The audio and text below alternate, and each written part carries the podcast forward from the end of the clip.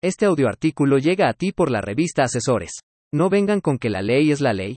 Por Silvino Vergara Nava. La ley debe ser como la muerte, que no exceptúa a nadie. Charles Louis de Secondat, barón de Montesquieu. Desde la Academia Jurídica de América Latina se insiste en profundizar respecto al principio de legalidad y la aplicación de la ley como el único camino para sacar adelante a la población de esta región, pues se ha sostenido que la pobreza, la corrupción, la ineptitud de los gobiernos en la región se debe, principalmente, al incumplimiento generalizado de la ley. Nino, Carlos Santiago. 1992. Un país al margen de la ley. Buenos Aires, MC Editores. Incluso, se ha concluido que es el Estado, en las naciones de nuestra región, el principal incumplidor de la ley, aún más que la propia población, García, Villegas Mauricio. 2013. Normas de papel. Bogotá, siglo del hombre editores y de justicia. Y que desde luego es lo que nos ha estancado en el subdesarrollo desde nuestras independencias. Para muestra tenemos las noticias de los últimos días del mes de abril de 2022. Desde el Palacio Nacional se afirmó, que no vengan con que la ley es la ley.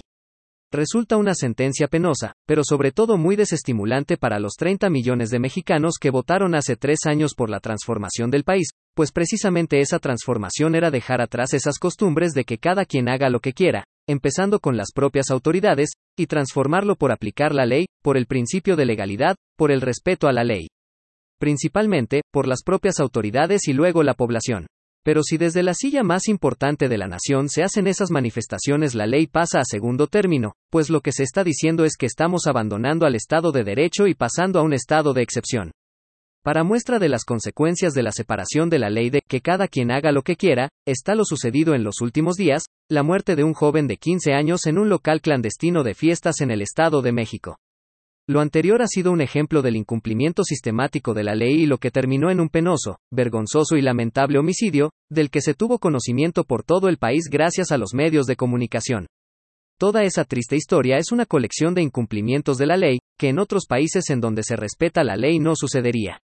Esa lamentable historia partió de una fiesta en un lugar clandestino, atendiendo a que no contaba con los permisos para funcionar, posiblemente porque como en todo el país los permisos municipales son todo un viacrucis que provocan que no se tramiten, o que se queden a la mitad. Pero eso sí, se abren los negocios. Así, funcionando ese local para fiestas, se permitió romper por segunda ocasión con la ley, al permitir el consumo de alcohol, del que se requiere de una licencia para ello además de que se permitió la entrada a menores de edad, como era el caso del joven fallecido, otra colección más de incumplimientos de la ley y, desde luego, las autoridades municipales deben de vigilar que no estén funcionando ese tipo de sitios realizando inspecciones, pero tampoco cumplieron. Eso dio como consecuencia que el personal de seguridad del local, también sin autorizaciones oficiales, mucho menos con la capacitación del personal correspondiente, provocara la muerte del joven. Para finalizar con esta baraja de incumplimientos, ya que la autoridad competente no cumple con la detención del homicida, familiares, amigos e indignados por toda esa serie de sucesos, toman indebidamente una de las principales avenidas de la Ciudad de México durante más de 15 horas, impidiendo que las personas transiten por el lugar, una ilegalidad más. Finalmente, se presenta la persona culpable del homicidio ante la Fiscalía.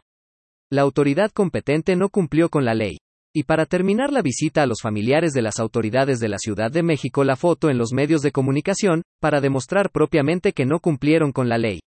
En resumen, una cascada de violaciones a las diversas disposiciones legales de orden municipal, estatal y federal, una prueba más de que el incumplimiento de la ley en nuestra América Latina es la causa de todas estas desgracias que ponen a los políticos y sobre todo a la política sobre el derecho y no el derecho sobre la política.